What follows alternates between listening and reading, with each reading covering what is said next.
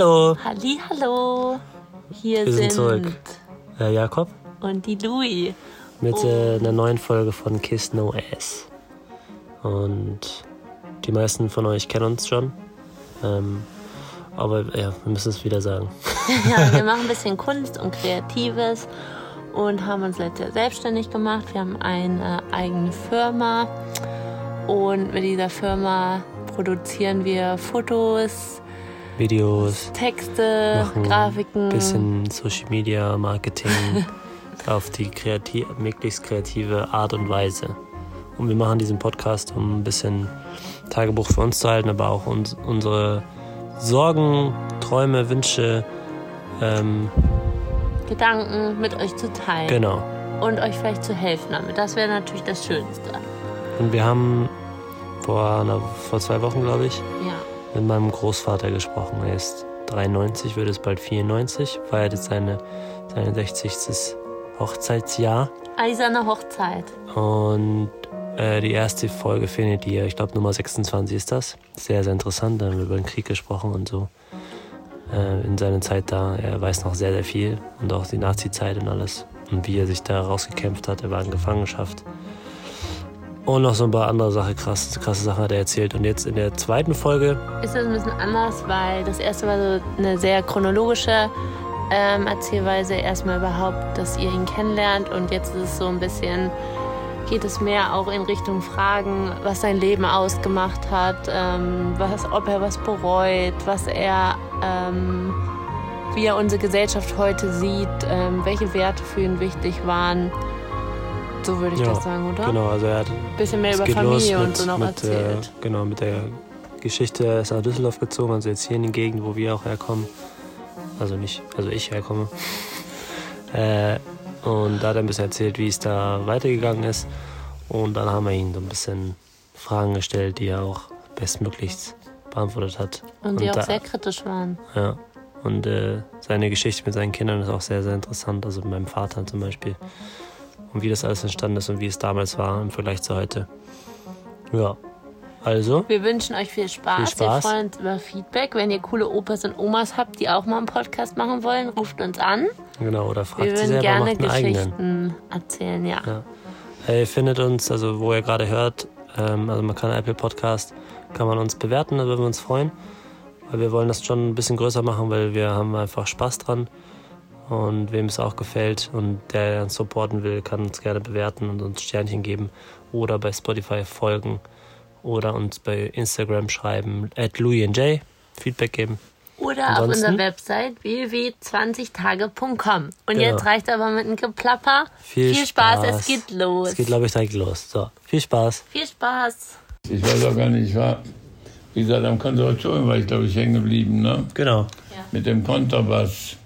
Und da habe ich ja erzählt, dass ich mit dem Bass, wenn wir unterwegs waren, dass ich immer sehr ungern, äh, ja, ich meine, ich musste mit dem Bass doch äh, auch auf Reisen gehen. Die anderen hatten Piccolo-Flöte und sowas und am Arm und im, am anderen Arm hatten sie ein Mädchen und ich hatte den Kontrabass. So ein Riesending. Und da hat sich ja, da hat sich jedes Mädchen mit Entsetzen abgewandt, wenn ich ihr zumutete, dass sie auch noch mitgeht.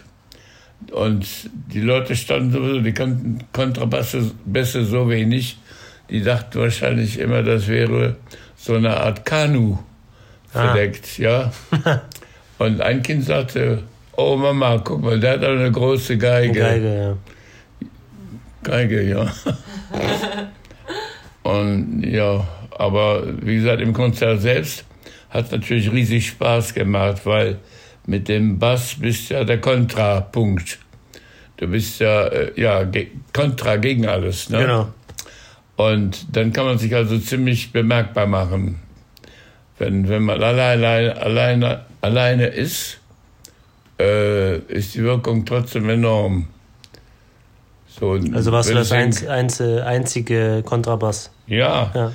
Also se- selbst in der 16. Kapelle äh, in der Rheintaus oder so, wenn ich dann den Kontrabass gespielt habe, den Kontrabass, äh, bei der Tanzmusik und das wird gezupft, ne? aber das, ich hatte einen wunderschönen Bass, einen, einen sehr wirkungsvollen, klangvollen, dann waren die sehr dankbar, dass es mich gab. Was sehr wichtig. Weil, ja, ohne der, der Kontrapunkt, Bass. der Bass, ja. Ja. Eine Kapelle ohne Bass war, war früher Ja. eigentlich. Es war genau gegen die Melodie. Ja. Ne? Es hat unheimlich viel Spaß gemacht. Ich habe auch den Finger zerkloppt dabei.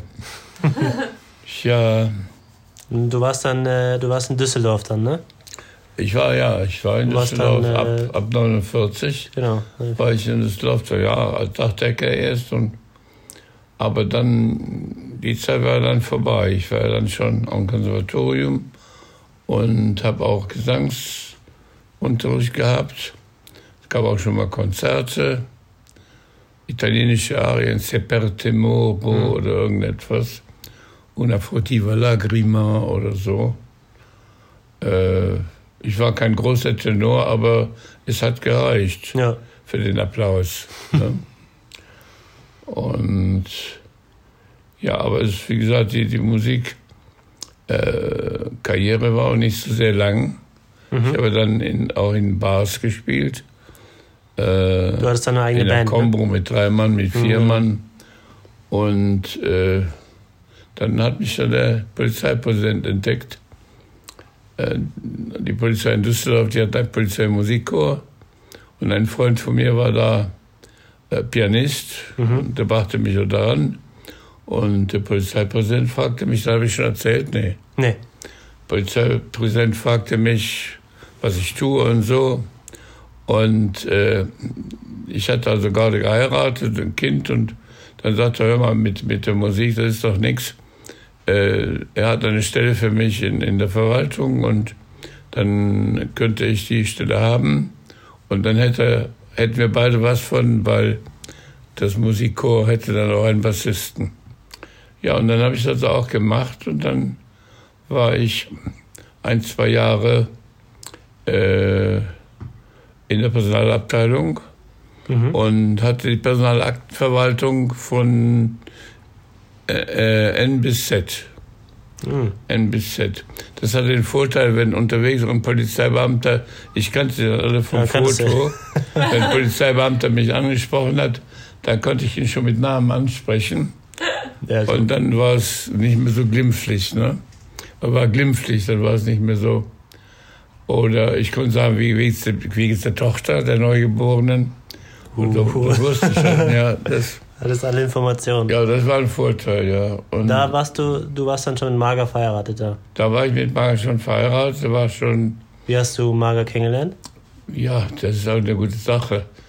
Äh, Marga habe ich kennengelernt, in dem damals, als ich nach 19, 1949 nach Düsseldorf kam, Mhm. Da landete ich im Kleingartenverein Lierenfeld und da habe ich am Samstag, Sonntag Musik gemacht äh, mit Akkordeon gegen 15 Mark Hm. pro Abend. Und eines Tages kam ein junger Mann und fragte mit der Gitarre, ob er mitspielen darf. Und das war äh, mein künftiger Schwager, der Dieter, der in der Nähe wohnte. Und der hat also da mitgespielt. Und dann fragte er nochmal, ob ein Freund von ihm auch noch mitkommen kann. Da war der, Heino. Mhm. Ja, Der und Heino. dann waren wir zu dritt. Und äh, die Schwester vom Dieter, die Marga, die jetzt meine Gott Gattin ist, äh, die hat sich damals verlobt. Und die Frage war an mich, sollen wir Musik machen bei der Verlobung? Dann habe ich gesagt, okay, machen wir, ja, gut, warum denn nicht? Ne? Wenn sich andere ins Unglück stürzen wollen, dann gut. Und dann, äh, äh, da war eine große katholische Familie aus, aus Breslau. Schon wieder katholisch. Ja, und die Marga war ja auch so katholisch. Die Marga trug ja immer die Fahne bei der Jungfrauenkongregation in Eller. Und äh, dann äh, haben also Verlobung gefeiert. Schwiegervater hat ein Restaurant in Eller, eine, Ka- ein Café. War so Platz genug auch. Ich saß am Katzentisch mit, mit meinem äh, äh, späteren Schwager, mit Dieter. Und ja, beim Bedarf haben wir dann gespielt. Aber meine spätere Frau, die hat für mich keine Augen gehabt. Die war ja verlobt. Und die war, ja, Ja, richtig so, oder? ja frag nicht, also heftig. heftig. Und dann? Ja, aber irgendwie war das nicht mehr so. Ich meine, der war ja, glaube ich, zu katholisch oder, oder zu kirchlich oder zu, ich weiß nicht, irgendwie. Äh, das Problem war, war äh, vorher, nachher. Er hatte gesagt, also bevor wir nicht geheiratet haben, gibt's nichts. Okay. Gibt's keine persönliche. Ja, Annäherung. ja, ja. Und das hat sie nicht, nicht sehr zufriedengestellt, Hm. weil sie war auch nicht mehr die Jüngste, sie war 21 und hatte viel Literatur gelesen gehabt, Original Knaus und irgend sowas. Und sie hat also keine Ruhe gegeben. Ja, und dann, äh, wir haben uns angefreundet, ich musste öfter mal zu denen nachher, zum Dieter, und dann haben wir über Literatur und dies und das jenes gesprochen. Und äh, dann äh, eines Abends, wir sprachen also über, auch über, über äh, die Beziehung zwischen Mann und Frau. Sie hat ziemlich offen darüber gesprochen, über das Unverständnis, ihr Unverständnis äh, von ihm. Ne? Und Okay. ja, und dann äh, hatten wir uns mal verabredet. Meine Eltern waren ins Kino gegangen. Meine Mutter hatte mir noch ein Butterbrot gemacht. Und dann hab, haben wir uns verabredet und sie kam dann mich besuchen. Und dann haben wir das äh, versucht, getan, was ihr Bräutigam ihr versagt hat. Ah. Und da kam der fatale Fehler dazu. Der Orgino Knaus, dieser Gauner, dieser österreichische, der hatte also eine Formel aufgestellt, wann eine Frau empfänglich ist oder nicht empfänglich ist. Und äh, meine Frau, die ja sehr gut rechnen konnte, hat sich da total verrechnet. Aber Exakt. Und es dauerte keine drei Wochen oder vier Wochen. Da kam sie zu mir und sagte, Ossi, ich glaube, ich bin schwanger. Und da stellen wir vor, in Ella, die bekannte, die bekannte, das bekannte Mädchen, die Fahnenträgerin aus der Kirche und dann schwanger und dann ohne Bräutigam, der Bräutigam da. Und was habe ich kurzerhand gemacht? Ich habe gesagt, okay, heiraten wir. Ja, da war ich also über mich selbst hinausgewachsen. Ja. gell. Sie war ja auch ansehlich und, und friedlich und so. also hast du es aus freiem Willen gemacht. Ja, und dann, und dann haben wir also, ja, dann, oh, fragt nicht, das war so ein Kino, ein sondergroßes Kino. Dann haben wir also geheiratet. Sie hat alles arrangiert gehabt. Und dann äh, haben wir, als die, als die standesamtliche Trauung war, haben wir uns dann bei uns zu Hause in der Ver- Veranda getroffen. Die Verwandten alle, mein Vater, meine Mutter und alle und die Eltern von ihr. Und äh, dann kam mein Bruder noch aus Rüsselsheim mit seiner Frau. Und wir saßen da und wir redeten. Äh, Standesamt war schon vorbei. Und dann sagte die Mara, um Gottes Willen, wir sollten doch in äh, Dreikirchen oder Dreilinden, bei, in Dreilinden bei Köln sollte doch um 13 Uhr unsere, unsere kirchliche Trauung sein hat sie total versiebt. Das Entsetzen war groß. Wie kommt man um, um, um halb zwölf bis um 13 Uhr nach Dreilinden? Ja. Und da, da war gerade mein Vater, mein Bruder, der war schwer auf Zack. Er sagt, komm, ich habe einen Wagen da. Wir steigen alle ein, wir vier. Ja, ihr werdet die zwei Trauzeugen und ihr seid die zwei, die getraut werden und dann los. Und dann fuhren wir Richtung Köln. Wir wussten gar nicht, wo es ist, nach Karte noch. Und dann haben wir gesehen, hinter Köln auf einmal oben so ein Berg mit drei Kirchen, drei, drei Kirchtürmen. Haben wir gesagt, das muss sein. Raufgefahren, auf den Platz vor die Kirche. Die Kirchentüren waren schon offen. Musik erschallte. Gutes Timing. Viele Leute in der Kirche. Ja, und wir kamen dann mit dem großen Gefolge aus Düsseldorf. Ein Ehepaar, das geheiratet werden soll und Trauzeugen. Die zwei, mein Bruder und, und mein Schwieger. Und dann haben wir uns gar nicht getraut, vor der Kirche stehen zu bleiben.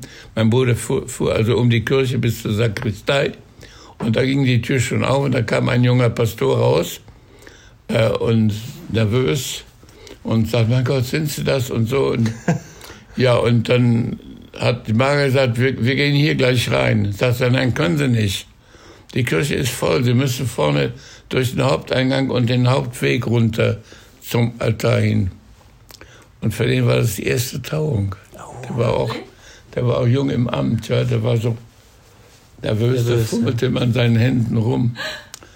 Naja, und lange Rede, kurzer Sinn, wir waren also dann vor dem Traualtar, wir wurden getraut. Ich später, wenn ich Mager examiniert habe, ich habe mir gesagt, weißt du noch, was du mir alles versprochen hast, wusste sie nicht mehr. Ewig treu sein, immer gehorchen. Und so gut, dass sie es vergessen hat. Alles geleugnet, alles geleugnet. Naja, und dann aber immerhin, gut, dann sind wir also aus der Kirche. Und dann bei der Kirche war ein Hotel, da sind wir dann da hingegangen und mein Bruder sagte, ihr bleibt erstmal eine Nacht, bis, bis morgen bleibt erstmal hier. Und äh, haben wir gefragt, ob wir da bleiben können.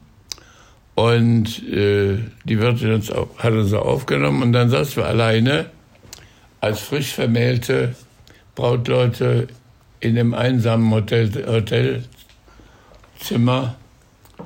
Und Gott sei Dank, auf einmal geht die Tür wieder auf und mein Bruder kommt nochmal und sagt, wir haben uns das überlegt, wir können euch nicht allein lassen, also wir bleiben bis morgen früh hier. Und dann fahre ich nach Mar Mar Marien, Marienheide, Damenhotel. Gut. Und dann blieben wir also, zur Nacht blieben wir da. Äh, es war die Hochzeitsnacht, aber war schon alles passiert. Achso, ja. ja, ja. Und dann, und dann sind wir also nächst, mein Bruder ist nach Hause gefahren und wir sind nach Maria, Marienheide gefahren. Ein sehr schöner Ort. Ja, und von da aus dann später nach Hause in den häuslichen, häuslichen Herd.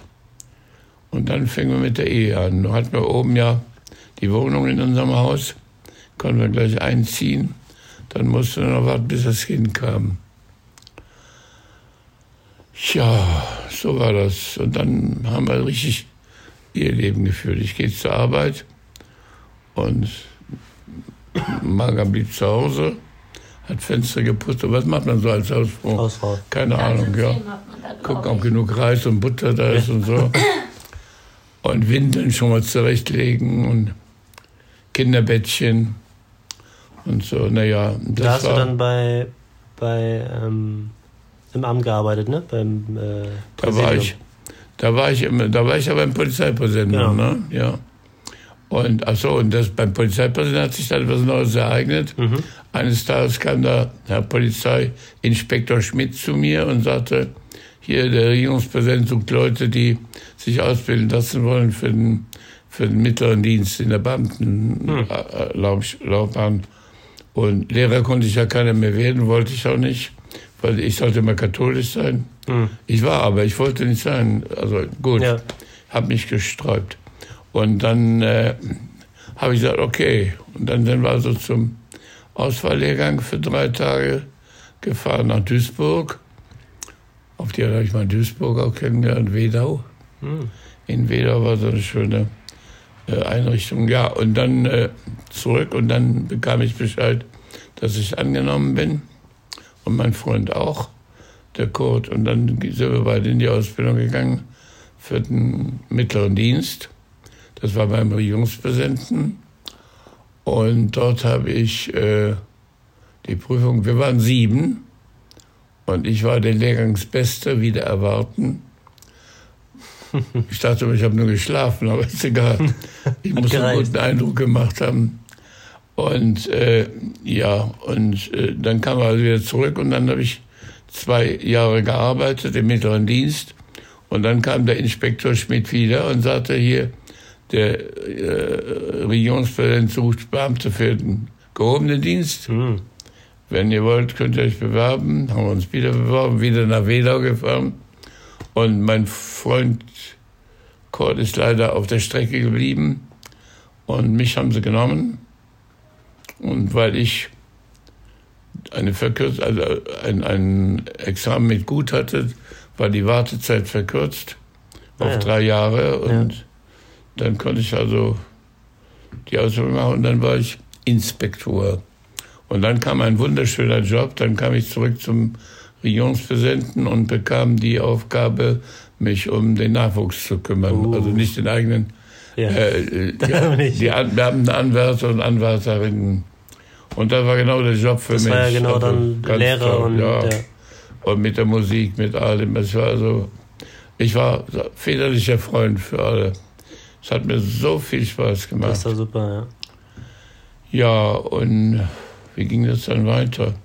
Ja, und irgendwann äh, kam der Ruf aus dem Innenministerium. Die brauchten dort, dort geeignete Beamte. Und Mhm. geeignet haben sie mich gehalten, fatalerweise.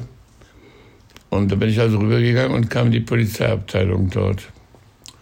Und dann war ich zuständig für die Aus- und Fortbildung der Polizei. Auch wieder gut. Ja. Lehre. Ja, spannend, ja. Auch wieder spannend. Unterrichtspläne und so etwas. In die Zeit fiel auch die Errichtung der Fachhochschule für Verwaltung in Gelsenkirchen. Die Pläne dort und die Aufstellungen, all und das, das war sehr, sehr spannend. Ja, Welches Jahr war das? das war 1976, 76. als die Schule eröffnet wurde. Ja. Der erste, erste Rektor der Schule ist äh, Richthofen, von Richthofen. Vorname weiß ich nicht. Manfred nicht. Manfred war der im Krieg der, der erfolgreiche Flieger. Aber ein Richthofen war das von Richthofen. Sympathischer Mann. Mhm. Ja. Und dann blieb ich also bis, bis zum Ende meiner Dienstlaufbahn, blieb ich dann in der Polizeiabteilung, kriegte einen sehr schönen Referenten, einen sehr netten. Und da habe ich dann soweit ausgehalten. Hat mir auch gut gefallen. Ja.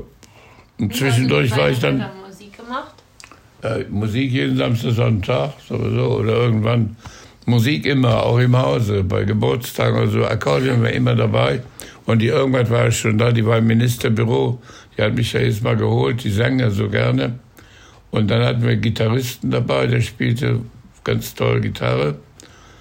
Und äh, ja, so dass also Musik, alles. Wir haben dann sofort einen, einen Chor gegründet im Innenministerium mit dem wir uns einmal in der Woche getroffen haben zum Singen in der Elisabethstraße. Mhm. Und auch Auftritte dann so für bei der Arbeiterwohlfahrt, Blindenverein und, und äh, Behinderte und was alles. Also alles, was schlecht hören konnte und nicht. Weil ich sehen konnte. Ja, und ja, da beim, beim Regions, bei dem, im Innenministerium, äh, die Zeit war ganz gut.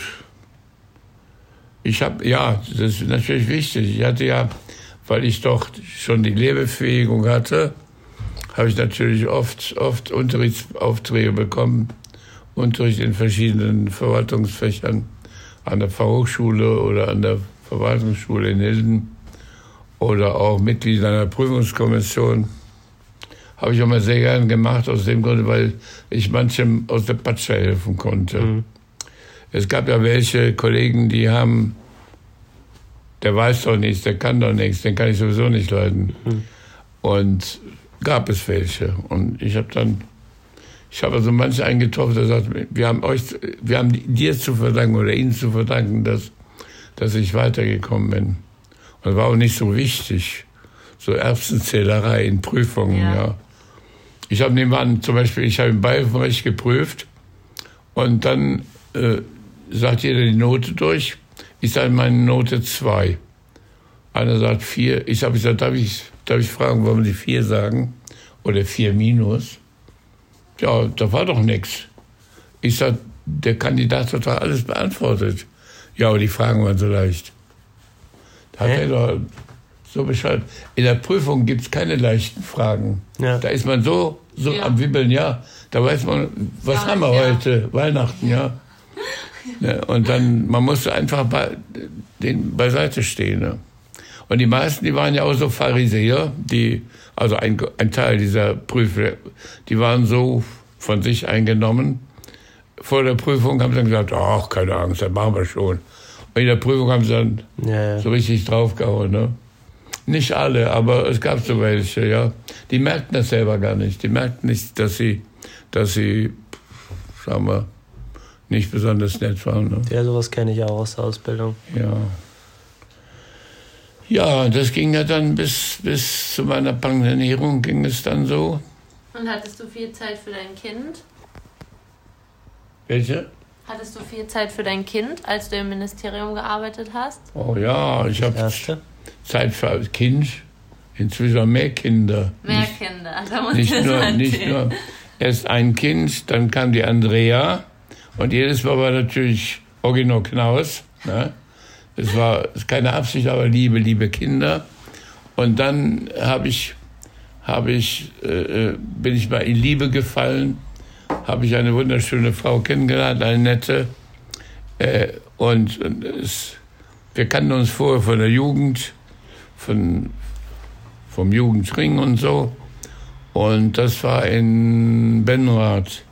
In Benrath in der Schlossallee habe ich Tanzmusik gemacht, ich war zum Tanzen da. Ja, und dann kamen wir uns auf die Art so nahe, dass nachher unser Sohn Thomas, Den kenne ich. ja, den kennst du ja, mein Sohn, unser Thomas, geboren wurde. Und das war natürlich für, für alle Beteiligten nicht leicht, vor allen Dingen nicht für die Doris.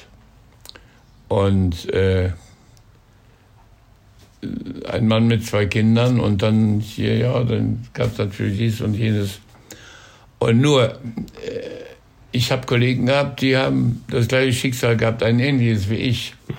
Die haben es aber verschwiegen. Ein Kollege von mir, der hatte drei Kinder gehabt, also nicht eheliche, und hat sie nicht angemeldet. Ich weiß gar nicht, wie er es gemacht hat mit dem Kindergeld. Ich bin als erstes, da der Thomas also geboren war, bin ich als erstes zur Personalstelle gegangen, hier angemeldet gleich. Nicht? Dann hatte ich also auch, brauchte ich mich nicht zu verstecken, gar nichts. Ja, besser, ja. Und vor Mager brauchte ich mich sowieso nicht zu verstecken. Und dann haben wir auch äh, die Doris und den Thomas, eine Zeit lang, mein Vater war ausgezogen aus dem Haus. Da hat die Mager gesagt, komm, die, die ziehen bei uns ins Haus ein, waren sie oben. Und dann hat der Thomas sich unheimlich wohl gefühlt da in dem Garten auch. Er war so ein Naturfreund sowieso und die Bäume und das. Und seine Freunde hat er mitgebracht. Und die Mager, die hat also mitgemacht.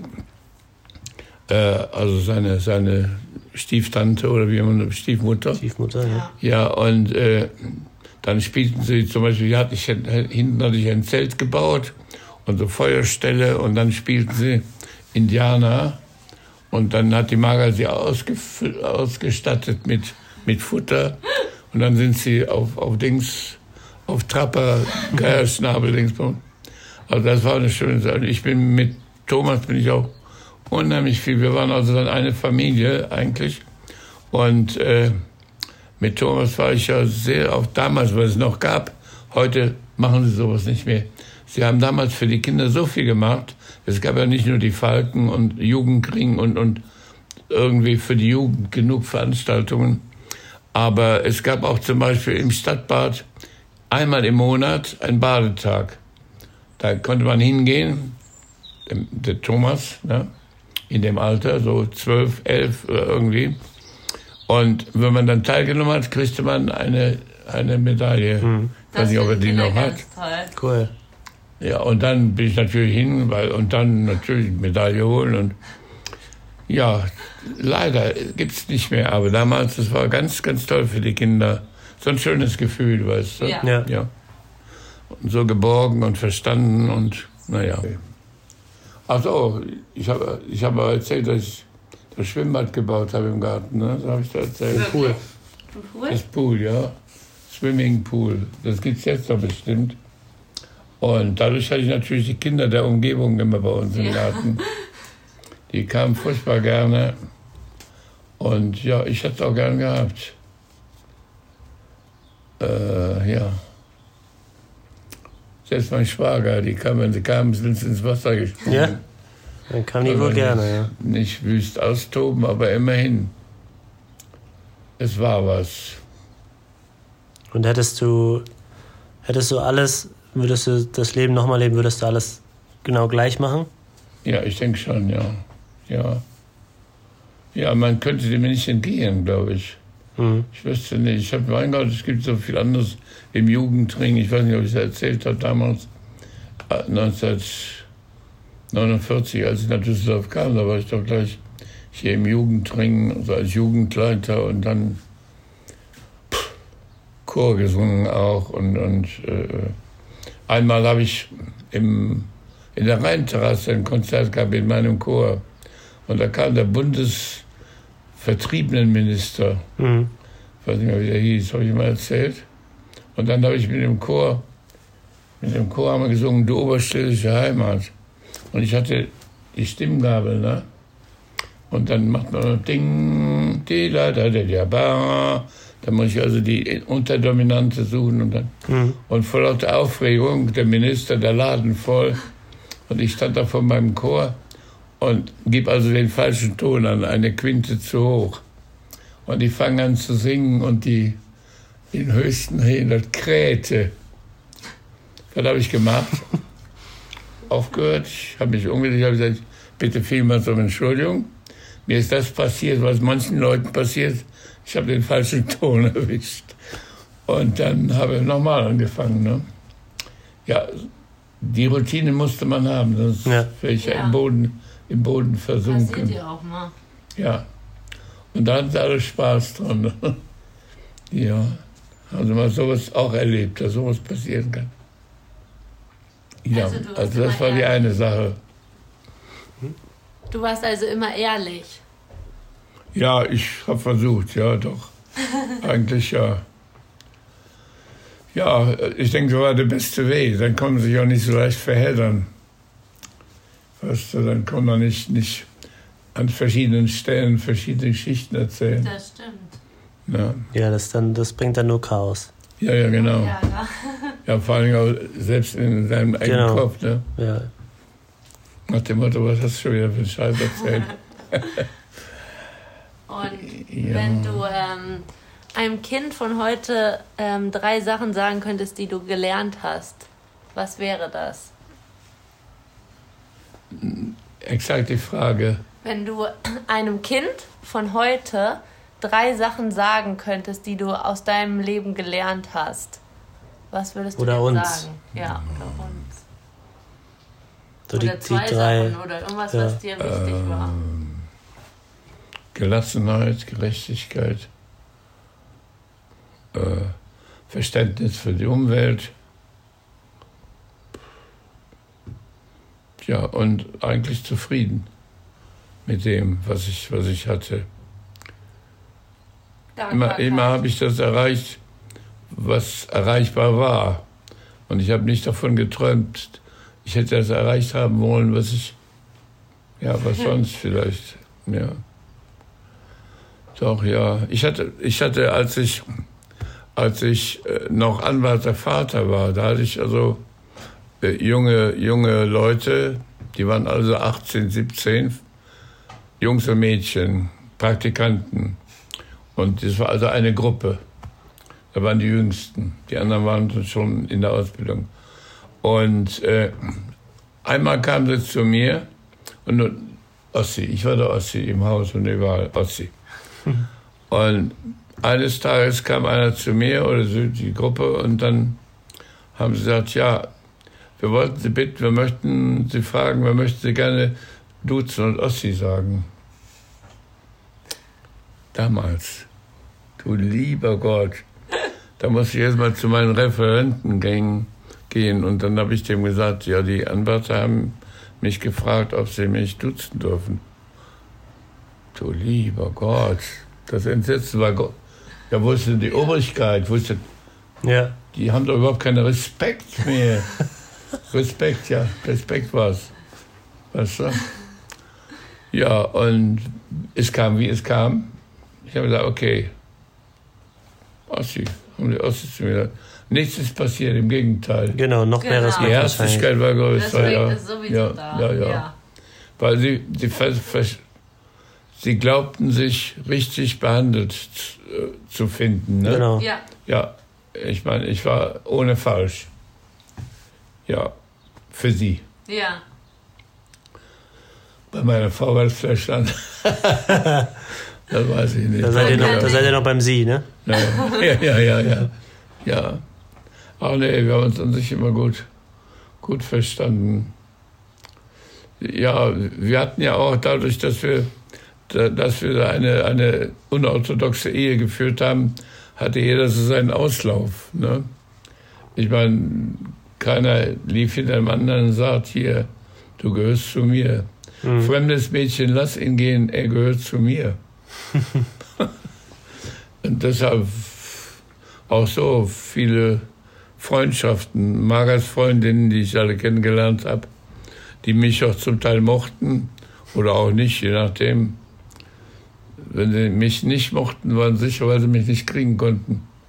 Nee, ist gemein, ne? ist gemein, aber ja, nee, ja. darf man so nicht sagen. Nee, aber es war schon. Ja. Ja, ist eine Riesenfamilie, du. Hm? Ist eine riesengroße Familie. Ja, ja. Ja, natürlich. Und dann nach England. England auch noch, ja. Meine Schwester hat doch nach England geheiratet. Die, Die ist dann auch nach damals, die habe ich England. doch. Hast du erzählt, ja. Ja, ich habe erzählt, ich habe sie doch in, in äh, Lübeck kennen, Mhm. getro wieder getroffen und dann hat sie den, den äh, John O'Shea getroffen Mhm. oder lieben gelernt, Ja. geheiratet. Dann kam der Michael, der jetzt inzwischen auch schon 60 ist. Und äh, ja, und dann ging es auch nach England. Da gab es natürlich auch schöne Beziehungen nach, zu den englischen Verwandten. Dadurch habe ich London kennengelernt, die Galerie da und, und den Nelson Square und, und so was, den Hyde Park, Sehr Hyde schön, Park Owner.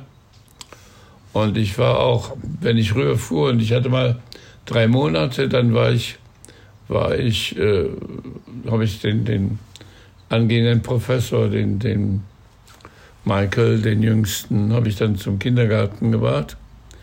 Und der Kindergarten war unter der Aufsicht von Pensionern, also Soldaten im Ruhestand. Ne? Mhm. Die hatten da die Aufgabe. Die hatten da einen Park und da sind wir dahin. Ja, und da habe ich auch Ulla Britt Fransson kennengelernt, eine Schwedin von der Koksgatan in Stockholm. Mhm. Sehr nettes Mädchen, sehr, sehr nettes Mädchen. Es kam also zu ke- zu keiner, äh, äh, es war eine Freundschaftsbeziehung, aber sehr, sehr nett auch. Hm. Auf die Art war die erste, und einzige Schwedin, die ich kennengelernt habe. Hm. Die sind immer hübsch, ne? Oder Britt Fansson. Ja, blond und hübsch und nett. Und immer in Schweden, ja. Ja. Und eine ganz andere Sorte im Prinzip. als, als unsere, äh, ja, und sie waren da ganz anders erzogen, ne? Ja. Oder Britt Fansson. Und hast du ähm, sonst noch Reisen gemacht? Bist du irgendwo mal ganz weit hinweg geflogen oder so? Nee. Muss ich mal nachdenken, nur. nee, und ich nicht. Keinen anderen Kontinent? Nee. Nee, Griechenland ist kein anderer Kontinent. Nee. Ja, nee. Nach Polen, Litauen. Kann man sich gar nicht vorstellen, dass heute alle nach Australien und so Das ist ja auch viel einfacher, ne? Ja. Ja, zu ja der Zeit war es überhaupt nicht. Zu der Zeit war noch gar nicht gang und gäbe und up to date, nee. Und ich auch noch mit viel, mit viel Umständen, mit Reisepass und Ja. Visum und alles, das alles. Das Geld tauschen und, Ja. und so. Auch das Geld haben, Ja, ne? ja, ja. Das war ja, ja. Aber ja, ich war auch zufrieden, wenn man hier war. Wir hatten ja Fernsehen. Ja, du passt schön auf, ne? Du passt schön auf. Ja, 1991 dann hat sich das so, so hin. Was habe ich eigentlich gemacht in der Zeit? Wann? Fällt Damals oder Hm? von damals bis jetzt? Ja, von damals bis Ja, jetzt ja was in den ging Tag schnell, ne? gelebt. Unglaublich. Nee, nee, wir waren natürlich hier und da und in Kur und, und irgendwie und bei Verwandten und in England. Ja, hab schon viel gemacht, ja. in England, in Polen natürlich. Ja. In Polen haben wir Verwandte. In, in äh, Warschau. Bei Warschau ist der Himmel blau, habe ich ein Lied gemacht. Hm. Bei Warschau ist der Himmel blau und grau die Dämmerung. Bei Warschau ist der Himmel blau. Maruschka war noch jung. Maruschka weinte, nee, Mauschka. Im Frühling, nee, Quatsch, nee, auch nicht. Also erst bei der Mauschka, die lernt dann einen, einen Dragoner kennen. Und dann geht es weiter im Frühling, da bekam sie einen kleinen Grenadier. Sie hatte ihn so lieb, war froh, dass sie ihr blieb. Der Grenadier war weg, aber sie hatte einen kleinen. Immerhin. Ja. Und dann Maruschka weinte sehr, als ob er neben der Junge, zumindest nee. Also die Geschichte ist so, dass der Junge also auch, auch groß wird. Dann hat sie also einen kleinen Dragoner, einen großen. Mhm. Und was ist? Da ist wieder eine Schlacht und er zieht, zieht in die Schlacht. Ja. Und auch er kam nimmer mehr. Also typisch, typisch polnisches Lied, wo man die Tränen in die Augen bekommt. Hm. Kann ich euch mal vorspielen. Ja, hast du selber geschrieben? Hm? Hast du selber geschrieben, das Lied? Ja, das, die Melodie ist eine hm. polnische. Hm. Ich habe den Text dazu gemacht. Hm. Und wie geht's dir jetzt? Ja, im Moment fühle ich mich ganz wohl, weil neben mir sitzt ein, Bewach, ein Wachhund. Ein Wachhund. Äh, ja, guck mal, und ganz anschmiegsam. Irgendwie, irgendwie hat er das Gefühl, ich habe was für Hunde Heimisch, übrig. Ne? Ja. Ja. ja. Er will zeigen, ihr sollt nett zu mir sein. Und ja. Ja, was im Prinzip ist, ist für mich steigen die Nebel auf. Ich bin 93. Ich habe hier einige Aufgaben. Die Leute mögen mich, ich singe mit denen, ich spreche mit denen, ich unterhalte sie auch. Und so wie vorgestern Altweiber, dann gebe ich halt Altweib auch nachher. Und äh, ja, aber irgendwann ist der, der Ofen aus, ja, guck mal hier, dann schon. Es wird irgendwann. Bricht man sich alle Knochen? Ja, mit 94. also der, die älteste hier ist 95, die ja. Hilde. Und die anderen, die Anlese, die als so alt war wie ich, die hat mich schon jetzt in ein Seniorenheim verlassen. Der Ernst, ein Freund von, von Ralf Marquis, von dem berühmten Sänger, der ist auf einmal weg. Wir wissen nicht wie, warum. Mhm.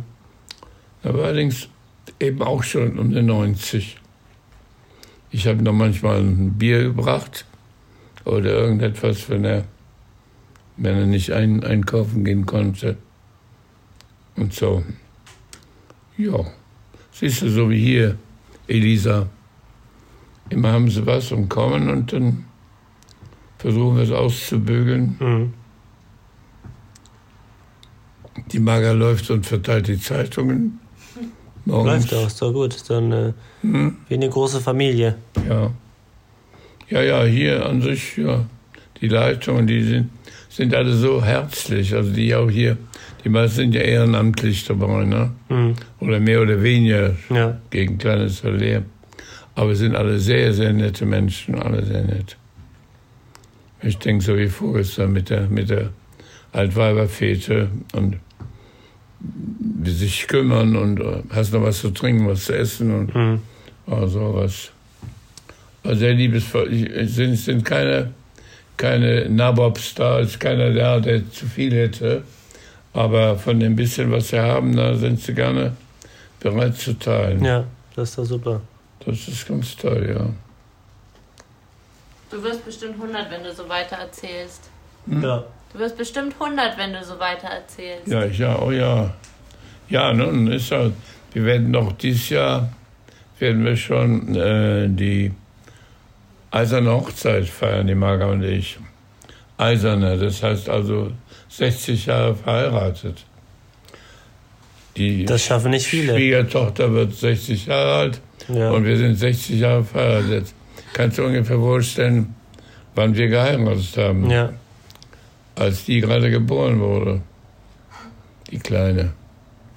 Und wenn du ähm, heute die Gesellschaft siehst, findest du, da hat sich viel verändert? Ja. Ja.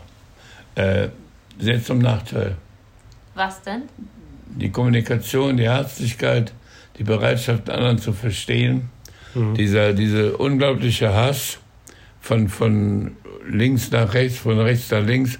Es fängt schon damit an, wenn die Leute in der Partei etwas zu sagen haben. Wenn der CDU-Boss sagt, also mit den Linken nichts, das ist ja die Nachfolgepartei von der SED. Das ist 60 Jahre her jetzt. Ja. Und dann sagen sie, und mit den Rechten nicht, das kann ich ja verstehen, da bin ich auch der Meinung. Aber, aber solche, solche blödsinnigen Aussagen von oben her, sondern das doch den, den, den dummen Arbeitern, wenn die schon nicht anders. Aber warum sagen die denen das vor? Die nicht und das nicht und unglaublich. Also, äh, sagen wir, die, äh, das Ziel eines Staatswesens ist Sozialismus, Sozialität, solidarisch, ja. ja. Und nichts davon ist da. Die betrügen und lügen, was das ja. Zeug hat. Und wenn man denkt, das waren ja dann Berufsbetrüger. Aber die Leute sind von Beruf Betrüger. Ja, die, jetzt mit den, mit den Steuern. Wie viel, wie viel Millionen Steuern sie, sie dem Staat abverlangen mit der Behauptung, sie hätten die Ware ausgefahren und Steuern bezahlt, haben gar nicht. Und dann machen die alle mit. Ganz prominente Leute. Aber es ist ja so, für mich selber, wenn ich mir vorstelle, Güte, Herzensgüte, Nächstenliebe, ja, ich bin noch, ich bin noch groß geworden in einer Zeit, wo ich eine Unmenge von Leuten kennengelernt habe, die ausgesprochen gut erzogen waren, well educated, ja, fantastisch. Die hatten alle Einsichten, die man hatte, Goethe, Schiller und alles im Kopf. Mhm. Und Sokrates oder so. Und haben gemordet und gemordet und gemordet. Nicht? Ich habe hier Akten, wenn du, wenn du mal interessiert bist, kannst du mal in die Akten gucken über, über die Deutschen, wie sie, wie die deutsche Verwaltung in Russland mit den Menschen umgegangen ist. Und das waren nur Akten, die ich, als, als ich Registrator war beim, beim äh, Regierungspräsidenten, hatte ich die Akten bekommen gehabt, um sie zu vernichten. Aber die waren mir zu schade zu vernichten. Denn ich dachte, irgendwer, irgendwen wird es doch mal interessieren die werden schon hin sein, von denen die Rede ist. Aber da kann man sehen, wie es war. Es ist unglaublich. Wenn ich denke, mein Vater, mein Vater wurde am ersten Kriegstag eingezogen. Und das erste Mal, als er nach Hause kam, das war vielleicht ein Monat später, und er war in Polen einmarschiert. Da sagte Ossi, das glaubst du nicht, so was Furchtbares. Da haben sie, haben sie doch die Nazis, ja. Da haben sie mal wirklich ein junges Mädchen als Spionin, haben sie aufgehängt an der Laterne.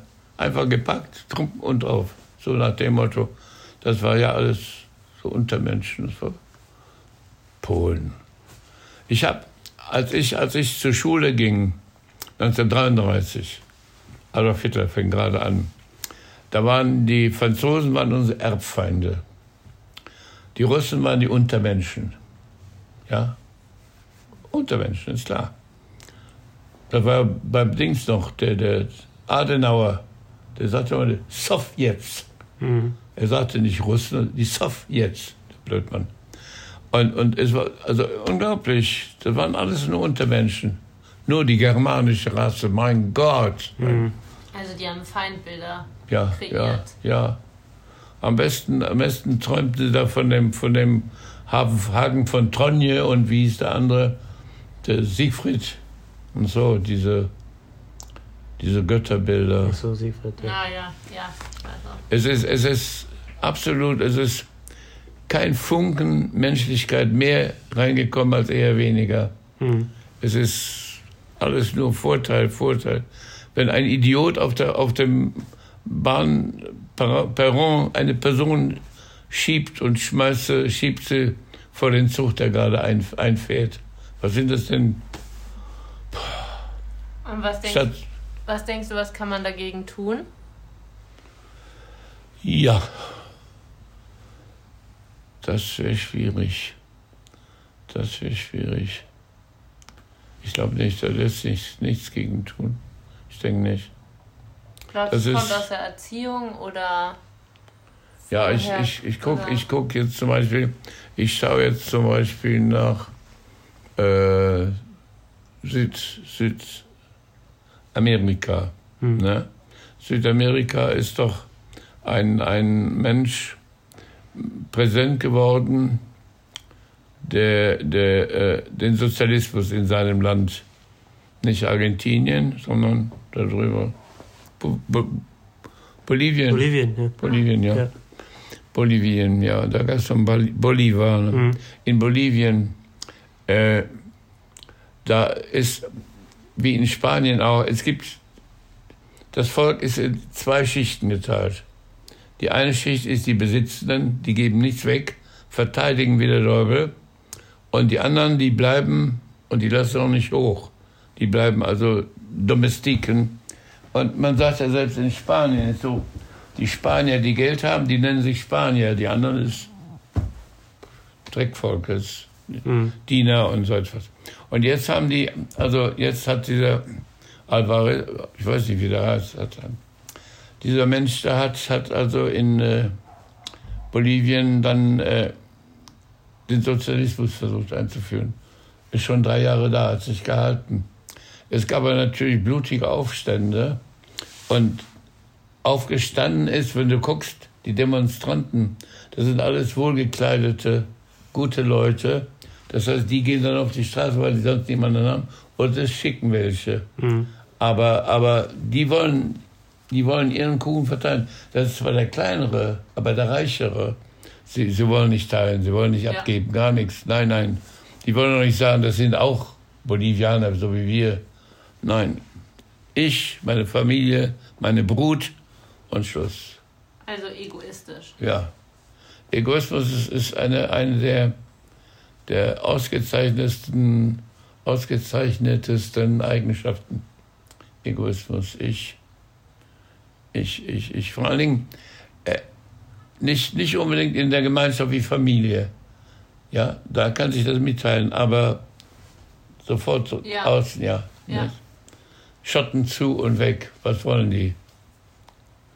Ich musste sagen, ich habe also, wenn ich Herzensgüte erlebt habe, Menschennächstenliebe, dann erst jetzt zum Beispiel in Polen. In Polen. Wenn in Polen einer Hunger hatte, dann stand irgendeine Frau mit dem, mit dem Topf an der Tür und hat gesagt, komm, hier hast du was. Ja, weil sie selber hat nicht viel, aber sie haben von ein bisschen gegeben. Sie haben mitempfunden. Ja, Mit, ja. Empathie. Empathie, ja. Ja. Aber so Leute, Ja, ist alle. Oft, sind es ja eher die Leute, die schon wenig haben, die dann teilen oder ja, wissen, Ja, wie es sich anfühlt und ja, herzlich sind. Das ist schon komisch. ja. Ja, ist aber Wahnsinn, wenn ich denke, Trump zum Beispiel. Trump hat nun wirklich nicht wenig Geld, aber äh, America first. Nicht? Bringt einem auch nichts, auf dem Geld zu sterben. Ja. So Kann man so viel mit verändern und nutzt es nicht. So, so verrückt, ja. Naja, es ist, weißt du, wenn man, wenn man äh, sich so sein, sein gesundes Empfinden bewahrt hat, äh, kann man von Glück reden. Ja, wenn das, ich meine, es muss ja nicht unbedingt zwangsläufig sein. Ich hätte mich anders entwickeln können. Ja. Und es ist ja so, mir ging es noch so, wenn ich in Gefangenschaft war, als ich dahin kam im Januar und es regnete und wir hatten nur die Uniform und der Regen lief so, da tat mir der Kerl leid, der ältere war, wo das noch aus dem Bad lief, das, der tat mir noch mehr leid, wie gesagt, der arme Hund. Dabei war ich selber auch leidend, aber, aber ich empfand sein Leiden mehr als meins. Ja. Ich, und ich wusste ja, meinem Leiden bin ich nahe, ich verstehe das, aber ich dachte, was muss der leiden? Wenn er nicht die, die nicht. Naja. Ja, ja, ja. Also Liebe ist mehr als nur, nur äh, Amore. Ja. Ja. Sonst kann man sich ja auch kaufen, ja. So. Wir hoffen, unsere Episode hat euch gefallen. Ja, es war, ich hoffe, es hat euch äh, inspiriert, ihr habt, konntet was mitnehmen. Und vielleicht gibt es nochmal eine dritte Folge. Wir haben uns da nochmal was überlegt. Ähm, weil, also es müsst einfach mal gucken, eure Großeltern haben, wenn die noch da sind, haben wahrscheinlich auch wahnsinnig viel zu erzählen. Und ähm, wir als Enkelkinder beschäftigen uns ja eigentlich nicht immer so, also die wenigsten so richtig viel mit den Großeltern und ihren Geschichten. Wir haben sehr viel gelernt, sehr viel neue Perspektiven gesammelt durch die Gespräche, durch die, wir waren ja nicht nur zweimal da, haben aufgenommen, sondern waren in den letzten drei Wochen, vier Wochen bestimmt 15, 20 Mal da. Nächste Woche fahren wir Nicht auch wieder oft. hin. Genau. Und ähm, ja, wir können nur sagen, für unseren Teil, dass es sehr wichtig sind, dass sich ähm, alte und junge Menschen ähm, miteinander austauschen und dass man nicht irgendwie sagt, öh, die sind so jung, von denen kann man gar nichts lernen oder die sind so alt, das ist ja eh bald vorbei, sondern dass man ähm, mit offenen Augen und offenem Herzen durch die Welt geht und sich Geschichten anhört und vielleicht dadurch auch Zusammenhänge verstehen kann, warum Menschen was passiert ist oder warum sie so sind, wie sie heute sind. Oder man auch Geschichten von seinem Vater dann besser versteht oder seiner Mutter. Und ja, auch einfach verstehen kann, wie alles entstanden ist. Das ist eigentlich wie so eine kleine Forschungsreise und super interessant und Ja. ähm, Es ist halt ein Teil von, von uns auch als Enkelkinder oder Sohn oder, oder Schwiegertochter oder was auch immer. Die Alten sind ein Teil von uns und die haben lange vor uns gelebt und leben teilweise noch mit uns. Und in die letzten Jahr, in die letzten 100 Jahren hat sich Deutschland vor allem und auch, aber auch die Welt extrem schnell entwickelt. Und sind ex, ex, extreme Wandel sind entstanden ja, Um- die haben durch diese, das, das wir jetzt gemacht haben und durch diese Fragen und Recherchieren, das alles, haben wir einfach nochmal neue Perspektiven bekommen. Ja, man kann wie so eine kleine Zeitreise machen und auch ähm, ist einfach spannend, weil so eine Person, die schon so alt ist, einfach so viele Zusammenhänge und Punkte verbinden kann und Sachen erlebt hat. Und ich denke irgendwie auch, es ist mit unserer Aufgabe, ähm, diese Geschichten, auch Kriegsgeschichten, die verloren gehen, ähm, sagt man ja mal wieder, dass man daran erinnert und sich dem immer wieder bewusst ist, was es eigentlich heißt, heute wählen zu gehen und was zu machen und sich einzusetzen und wirklich noch Werte zu haben und Empathie. Und darum geht es auch hauptsächlich in der Folge, wie ihr gehört habt. Ja, und ähm, vor allem gerade jetzt, wo in Europa der Kampf gegen rechts wieder anfängt, ist es, glaube ich, nochmal wichtig, äh, in welche Extrem das abrutschen kann und ähm, was passieren kann, wenn man sagt, ja, das wird schon nicht, das wird schon nicht passieren oder man das ja abtut oder so. Und man muss drüber sprechen, wir müssen einen Dialog führen und ich glaube, da anzufangen ist, glaube ich, ein guter Schritt. Und das auch zu teilen. Also wenn ihr jemanden habt, noch eine Oma oder Opa, ähm, oder Mama, Papa, Schreibt uns an. nee, oder macht selber.